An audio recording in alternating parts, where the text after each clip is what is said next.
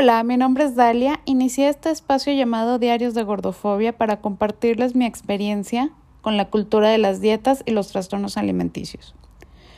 Les recuerdo las reglas de mi contenido. Bajo ninguna circunstancia me permitiré hablar sobre cantidad de kilos que peso, pesé o quisiera pesar, porque mi experiencia son un detonante. El día de hoy es una entrevista donde la persona entrevistada, ahorita les platicaré un poquito más, pero no conoce un poquito, no conoce tanto de estos temas, así que les pido disculpas si de repente, les ofrezco disculpas, si de repente habla de, de pesos, de, de tips, de consejos, de todos estos prejuicios que tenemos sobre la salud y el peso. La segunda regla es que no les daré consejos de alimentación, ni tratamientos de belleza, ni para tratar trastornos de alimentación, porque si en algún momento sientes que perdiste el control, siempre debes acercarte a un experto. Los invito a seguirme en Instagram y Facebook donde me encuentran como Diarios de Gordofobia. Hola, el día de hoy el episodio se llama La Mermelada. Este episodio es una entrevista a mi persona favorita, que es mi esposo. en este episodio voy a hablar de eh, eh, un tema bien importante porque hablamos siempre, bueno, hablo siempre de cómo es el trastorno de alimentación, cómo llegamos a esto, las cosas que nos dijeron, las cosas que vivimos, pero quiero tocar dos temas importantes. El primero es cómo cuando estamos dentro de esta cultura de las dietas y vivimos siempre pensando en comida, atraemos a otras personas hacia este embudo de la dieta. Y el segundo tema que es muy importante para mí es ¿Cómo se ve una relación sana y normal con la comida cuando no existe este poder de control, de miedo, de dolor? Cuando la comida es solo comida. Eh, la mayoría de nosotras lo hemos visto que a los, los hombres están un poquito fuera de esta cultura de las dietas. No es que no tengan problemas de trastornos de alimentación, porque sí los tienen, sí también lo sufren, pero es otro tipo de presión y por otras razones. Entonces, eh, la entrevista de hoy eh, tiene esa finalidad. Y yo empiezo con la anécdota porque ya saben que se ha convertido en un, em, pues un anecdotario este eh, podcast. Y la anécdota y por el cual se llama La Mermelada es porque cuando mi esposo y yo hace muchos, muchos años todavía éramos novios, eh, yo me puse a dieta, una de las tantas veces que ya les he contado, y fuimos, pues lo invité, lo invité a hacer una dieta conmigo, le dije, por alguna razón yo dije, tú necesitas bajar de peso y lo invité a mi dieta. Entonces fuimos y era este tipo de dieta que yo les había contado que funciona con acupuntura, que te ponen como unos frijolitos y te los pegan en las orejas. Y pues como todo mundo, ¿no? Las primeras semanas bajó muchísimo de peso, muchísimo más que yo. Y eh, recuerdo mucho que estábamos en esta dieta y pues ya sabes, todo el mundo te empieza a felicitar y eres súper disciplinado y te estás cuidando y por salud. Y un día eh, estábamos en mi casa, sacó uno de mis hermanos, creo, un paso de pan y mermelada. Y a mí me causó mucho estrés, este, no sé si tú te acuerdas, pero a mí me causó... Ni idea, ni idea, que es bueno a ver, es bueno enterarme de esto porque no, no tenía ni idea de lo que estás hablando. Mi hermano sacó un pan, este, sacó un, frasco de mermelada. Aparte pasó hace casi 20 años, no sé cuándo pasó eso. Como unos 15 sí, porque éramos novios. Éramos novios, todavía trabajamos en Teletec. Ajá, estaríamos mínimo sí, unos 15, no, como 15 porque aún duramos un rato ahí, o sea, como unos 15. Como 15. Pues entonces mi hermano sacó su pedazo de pan, sacó la mermelada y yo me puse súper loca porque en ese entonces no estaba de moda la dieta keto, pero era una dieta keto. Entonces yo me puse súper intensa y dije, no, es que si te comes una cucharadita de mermelada es como comerte un litro del bote de mermelada y vas a engordar todo lo que ya bajaste. Y a mí me generó todo este estrés que nosotras ya conocemos. Y, y, yo estaba así de, vas a perder todos tus avances, vas a engordar, vamos a engordar, no puedes comer mermelada, no puedes comer pan, nada de eso.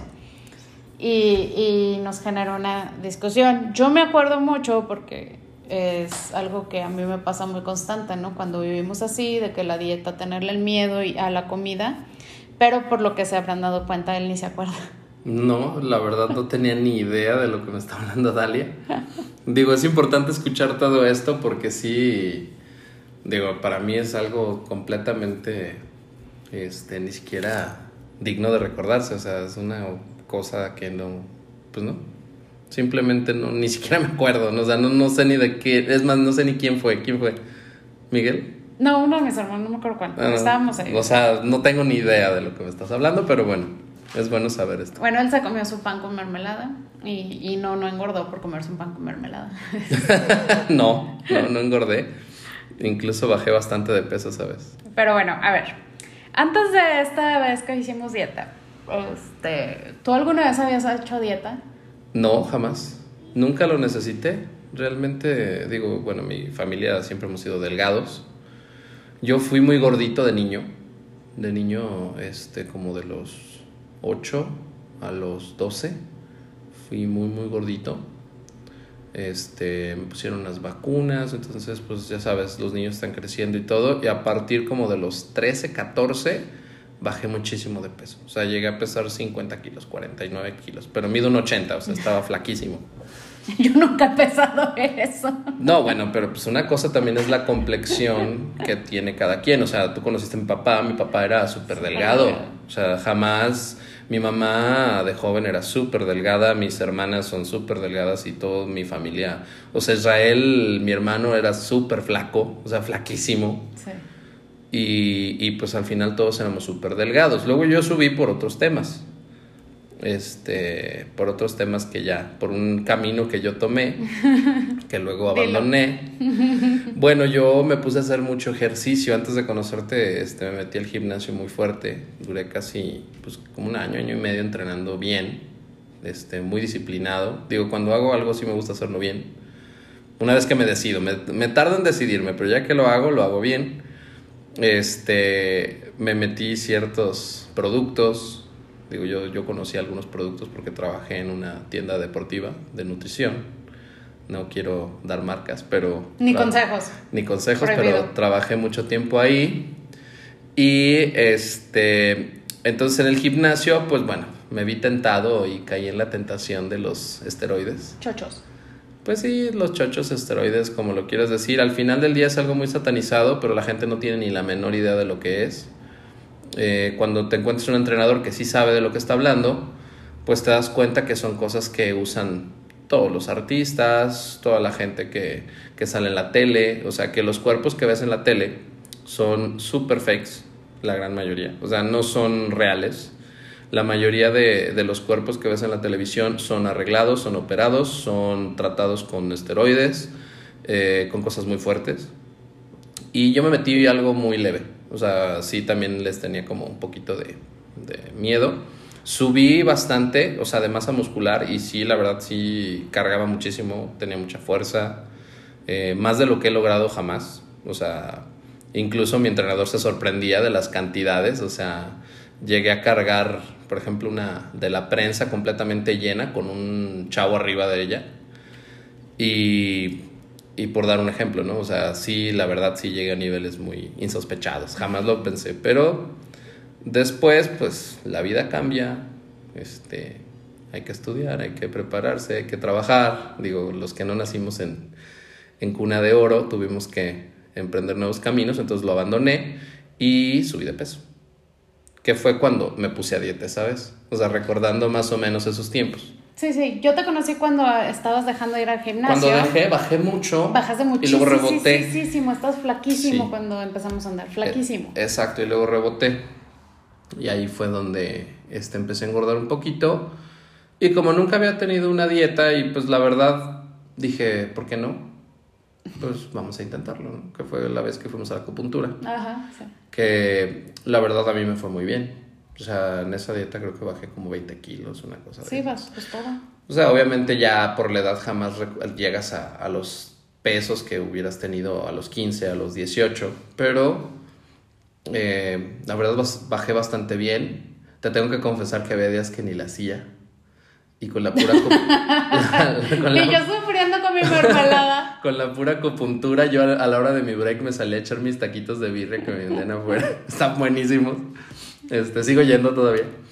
Este, Y, y, la verdad es que de cualquier forma, bueno, siempre hice ejercicio, estuve jugando fútbol también, regresé un poquito, este, en esos tiempos, no recuerdo si entré al gimnasio, pero digo, la verdad es que mi, pues mi complexión y mi, pues mi metabolismo es muy rápido, o fue muy rápido, ya ahorita ya no tanto, pero creo que bajé muy rápido, o sea, me sirvió mucho.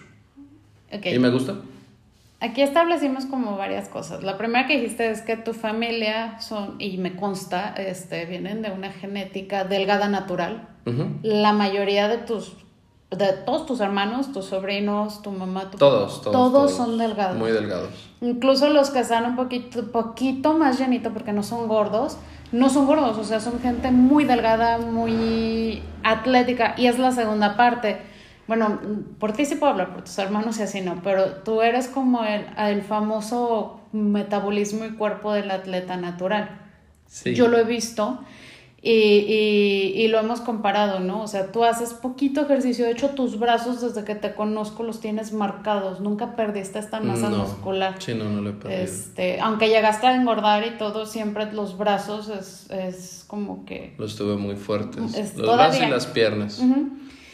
Y, y aquí viene la primera parte donde entra lo que quería platicar, de cuando tú, cuando comes. O sea, es que quiero que, que, veamos la otra parte, porque esto es algo que a mí me causa mucho sorpresa, porque yo he vivido a dieta toda mi vida. Entonces, aquí es como quiero que vean cómo se ve una persona que no tiene un problema con la comida, la alimentación y con el, el físico. Y se resumen bien poquitas preguntas y ahorita lo vamos a ver. ¿Cuándo comes? Cuando tengo hambre. ¿Cuándo dejas de comer? Cuando me siento satisfecho. ¿Planeas tus comidas? No. ¿Has pesado tu comida? En, jamás en la vida. O sea, ni cuando he estado a dieta he pesado la comida. Yo creo que sí, digo, es muy importante entender lo que es la vida diaria y lo que es la vida de la tele y, y, por lo que estoy escuchando, pues digo, mucho tiene que ver la influencia que nos ha dado la televisión, los personajes, la gente que sale ahí, la gente que vive de su físico. Yo pienso que como personas normales, si tenemos una carrera, si tenemos un negocio, si emprendemos algo, no sé, este, y no tenemos que, que ver con nuestro físico, pues bueno, o sea, tampoco habría por qué cuidarlo tanto. Ahora, por salud sí, no por imagen, y eso es algo muy diferente, creo yo. ¿No? Es más importante la salud que la imagen, pero no tienes que ser tan estricto. O sea, puedes comer bien sin estar pesando, contando, haciendo ese tipo de cosas que pues resultaría muy lógico en alguien que vive de su físico. ¿no? Eso es lo que quiero este, dar a entender. Y luego, después de ya nos casamos, pasó esa dieta, comiste mermelada y engordaste 100 kilos en mi cabeza. Pasó el tiempo y regresamos a la nutrióloga. Yo te llevé otra vez hace poquito, unos dos, tres años, ¿no fue? ¿Tres? Ah, sí, bueno, hace como, sí, creo que tres años. Okay. Esta dieta era muy saludable, entre comillas, porque eh, obviamente era pura comida limpia, lo que ya sabemos cuando estamos en este mundo de las dietas, este, comida limpia, claras de huevo, el que sí come huevo, ¿no? Yogurt, este de, colación. Ajá. Entonces, ¿por qué lo dejaste? Esto es bien importante. Quiero saber por qué lo dejaste. ¿Por qué lo dejé? Porque llegó un momento donde la nutrióloga yo sentí que ya estaba inventando cosas. O sea, eh, bajé bien, bajé creo que casi 30 kilos. Hace mucho. O sea, la verdad, bueno, me puse a dieta no por mi físico, sino por mi salud. La verdad es que me salieron los triglicéridos muy altos. Vengo de una familia de diabéticos. Entonces, este, por mi amor propio, me puse a dieta. Entonces fui a la misma nutrióloga que tú. Mm. Fuimos juntos. Mm. Eh, la chica pues este, hizo muy bien su trabajo, o sea, sí me bajó de peso. Duramos alrededor de seis meses, creo. Mm, un poquito más. Y bajé casi como seis, siete meses y bajé 30 kilos. Llegó un momento donde, pues ella en su papel, o sea, aquí tienes que leer entre líneas un poquito, porque ella en su papel de nutrióloga y como tú sigues yendo, pues quiere seguir bajando pues de repente ya como que empezó a inventar. Pero yo creo que ciertas dietas tienen un límite para cada cuerpo. No puedes este, seguir reduciendo tu cantidad de comida porque al final del día necesitas gasolina para poderte mover. O sea, tampoco hace falta ser un genio para darte cuenta de eso. Necesitas comer. Necesitas comer para poder vivir bien. Para que no te dé la cabeza, para que puedas desarrollar tus actividades físicas, deportivas, lo que quieras. Normales. O sea, para que puedas rendir, incluso en tu trabajo, en tu vida profesional. Dejé de ir porque ella ya estaba inventando. O sea, de repente ya yo ya no podía bajar. Ya no me era suficiente la comida. Ah, entonces, pues ya no me hacía feliz. O sea, ya no, yo creo que cumplí mi meta y a partir de ahí pues dejé de ir. Porque sentí que ya no, pues ya no me hacía feliz. Ya no estaba a gusto. Ok, de lo que has dicho. ¿Te pesas? Mm, ahorita no. ¿Sabes cuánto pesas? No, no, no, no sé, no tengo idea, pero más o menos. ¿Te interesa? No, porque me siento físicamente bien. O sea, como hice cambios muy importantes, no solamente alimenticios, sino de vida. O sea, regresé a jugar fútbol, juego dos veces por semana, cosa que no hacía antes. O sea, antes de esos tres años no lo hacía, o sea, renuncié al deporte por completo, entonces lo recuperé. Y por eso dejé de hacer dieta, porque físicamente me siento bien. Y por ejemplo, tú es que este es un tema que desde el punto de vista de la gente que estamos a dieta, sí lo vemos. Eh, ¿Tú cuentas los cereales, las tortillas cuando mm, comes? No, la verdad no. No, sinceramente no. No, no las cuento. Eh, por ejemplo, ¿hay alguna... Soy libre. libre soy, libre soy. ¿Hay alguna comida que te dé miedo? No. no existe eso en mi mente. Digo, me da asco. Hay comida que me da asco. O sea, por ejemplo, el menudo no lo puedo ver ni de cerca. Por miedo, o sea, que tú haya una comida que digas. Este, Los tacos de tripas me dan miedo. Están horrorosos. No, la verdad me dan asco. No, así que me dé miedo. No. O sea, yo me. A ver, yo creo que aquí hay un paréntesis. Si te da miedo la comida. O sea, sería como referente a un miedo a los payasos. Necesitas ver a un psicólogo. O sea, no es normal.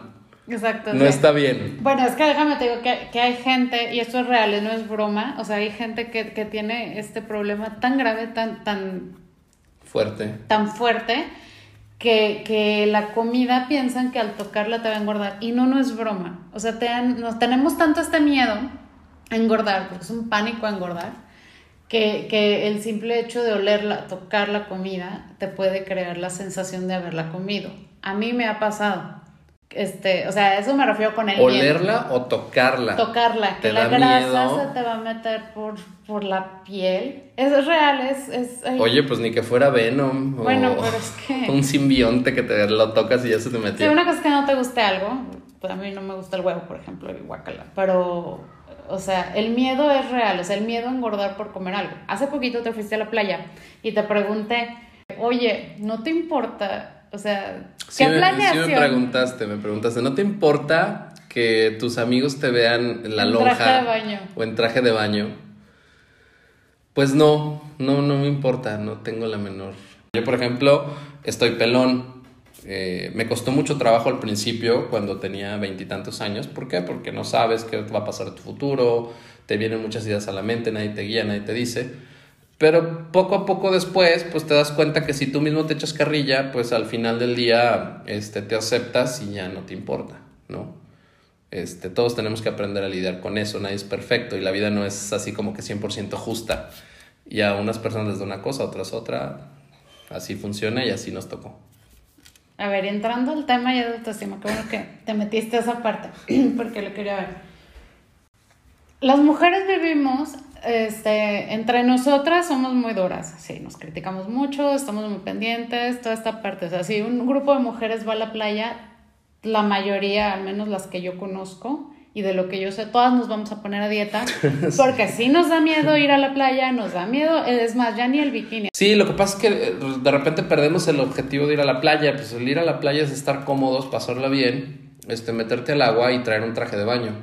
Y el traje de baño de tu preferencia, ¿no? Como que pierdes el objetivo y te pierdes en lo que la gente espera de ti o lo que pues tú quieres escuchar.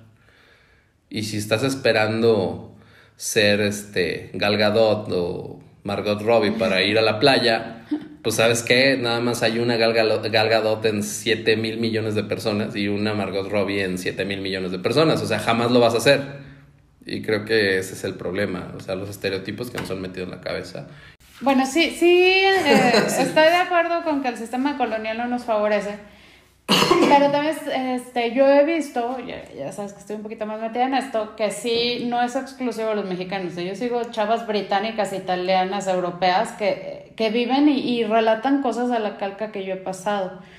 Y ese es un comentario tanto gordofóbico como colonial, porque metimos a, a este estándar europeo de la, la Gal que traemos en la mente ahorita, que está de moda, que va migrando con el tiempo, porque no siempre ha sido el mismo modelo de cuerpo.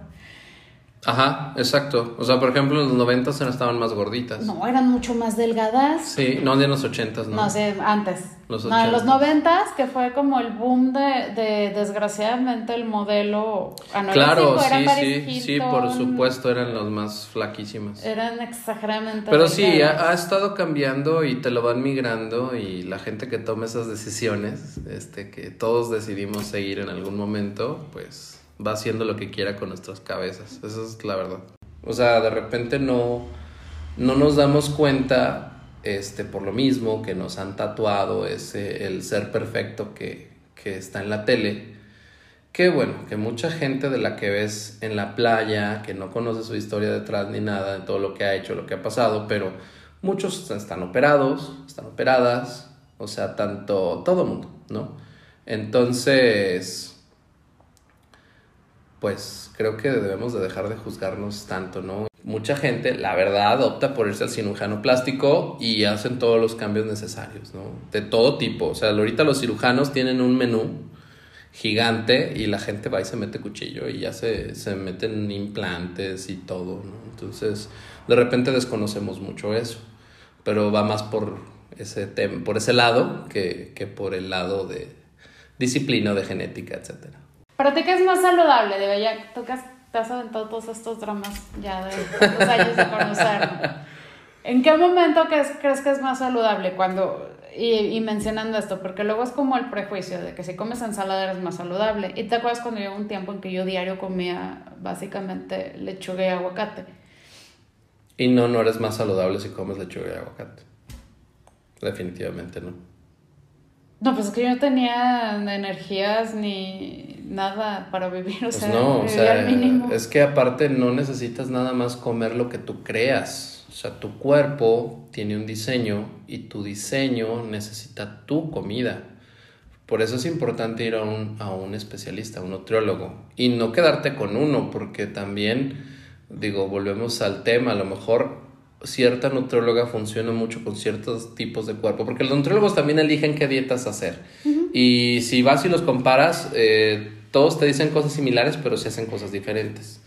Al final del día, luego de repente puedes estar forzando tu cuerpo a hacer cosas que no están bien, que tu cuerpo no acepta, o que las acepta al inicio, pero que te van a generar un problema, porque nuestro cuerpo es, es un balance en general. Sí, claro. A ver, por ejemplo, ahorita ya hablamos que fuiste al antrólogo de la acupuntura y luego fuiste con esta última nada más. Una vez contratamos un plan en línea para mm, entrenamiento. un plan en línea para entrenamiento y entramos al gimnasio, claro, pero eso fue antes. Antes. Son las tres veces que he estado a dieta en mi vida. Nada más. ¿Y las tres veces has recuperado el peso? Las tres veces sí. La segunda no, creo que esa subí. Sí, o sea, has recuperado, has subido de peso las tres veces. Ah, sí, o sea, bueno, he recuperado porque pues he dejado de hacer ejercicio o simplemente dejé de hacer dieta. ¿Pero por qué dejas de hacer dieta? Porque no me hace feliz. O sea, yo antepongo la felicidad y mi tranquilidad antes de cualquier otra cosa. O sea, para mí, de repente comer es uno de los gustos más grandes que tengo. Y, y no lo voy a interrumpir por nada. Ni por mi peso, ni por mi imagen, ni por nada. Entonces yo, yo busco, antepongo mi felicidad antes de cualquier otra cosa. La primera vez que te propuse hacer dieta hace uh, muchísimos años. Con la acupuntura. Con la acupuntura antes de la. Que creo que la acupuntura fue mucho más benéfica que la dieta, ¿eh? O sea, porque en la dieta literal te daban un papelito. Ya sí, prearmado. Que ya lo tenían impreso. O sea, ten, este es tu papelito de esta semana. Y cada semana te cambiaban. Eran como tres papelitos y ya nomás te los iban cambiando. Pero la verdad, los puntitos que me pusieron en la oreja creo que fueron los que más ayudaban porque a veces ni la hacía y de todas maneras bajaba de peso es que se, llama genética. Pero bueno. Sí, y edad. edad, o sea, tenía 24 años, o sea, pues también. Tú me diste antes de ir a hacer dieta y por seguirme el juego, yo creo que no quedando bien conmigo. No. Antes de eso, este, tú me diste un ejemplo muy bueno sobre las dietas y siempre se me quedó. Ah, no claro. Sé si te acuerdas. Sí, sí, y sí. decías por qué estabas en contra de las dietas y creo que así como para ir cerrando es un es un buen momento. Estoy en contra de las dietas por el siguiente comentario. Es como los borrachos cuando van y juran. Que un año juran y llega la fecha y son tres días de peda y, de lo que quieras, ¿no? O una semana entera. Y, luego otros seis meses de pleitos con la mujer y luego otra vez van a jurar. O sea, al final, eh, eso es lo que yo, esta última vez que me puse a dieta, quise hacer. O sea, no necesariamente estar a dieta siempre, pero sí hacer un cambio de hábitos en mi persona. No nada más le pones fecha a tu próxima peda como los que van a jurar. Porque al final del día no cambias nada. O sea, nada más le pusiste pausa a tu pedo, pero pues al final lo vas a retomar, ¿no? Regresas a, a, lo mismo de siempre. Entonces, pues, ¿cuál es el cambio? No, no te sirve de nada ir a una de nutrióloga, nada más te estás atormentando o torturando solo. Pero bueno, come este, rico. Obviamente, aquí es bien importante como aclarar que hay lo que decías tú del de, cuerpo, ¿no? Que cada quien tiene un cuerpo y tú lo has visto, o sea, tú, puede, tú y tus hermanas pueden hacer dieta pueden hacer dieta, es más, tus hermanas yo creo que nunca van a hacer dieta, ni la han hecho, ni la harán, no, no, no Eli sí, Eli sí. Bueno, sí, ella sí. Ella sí. Pero el, el, cuerpo reacciona diferente, entonces sí, sí, tampoco quiero quedarme con que cualquier persona, porque tú me has visto y creo que la mayor parte del tiempo que me has conocido he estado a dieta y tú has visto que yo no, no, no hay como este, no he llegado a ese peso que yo quisiera llegar. Sí. Entonces también sí, sí. Pero, o sea, volvemos a, al mismo tema y te lo he dicho muchas veces, hay que situarnos en donde estamos, qué somos y en dónde estamos, ¿no? Porque no puedes forzarte a que eh, tienes que tener el cuerpo de alguien más, o sea, no puedes forzarte a ser otra persona, o sea, eres tú, eso es lo que tienes, eres la edad que tienes. O sea, yo pienso que también hay que aceptarnos por etapa. ¿No? La vida va cambiando y tú también vas teniendo una metamorfosis y vas siendo una persona y un ser diferente. Entonces tienes que, pues, aprender a, apreciarte como eres y a no clavarte en tanta cosa porque al final no te hace feliz. O sea, al final traes un problema ahí cargando contigo que, que pues incluso te va a afectar en las demás áreas de tu vida porque pues hay muchas áreas en la vida, o sea, no nada más es el físico o el peso, o sea, también se trata de, de vivir bien, de estar feliz, de estar contento y, y, pues creo que eso también te hace más atractivo. Si estás contento, eh, pues también atraes más, entonces pues creo que hay que tener balance en todo. Vuelvo al balance porque es importantísimo. Bueno, ya, este, muchas gracias por la entrevista, por tu tiempo. Son 1500 pesos de la, ah, de la consulta, consulta. psicológica. Este... no, muchas gracias.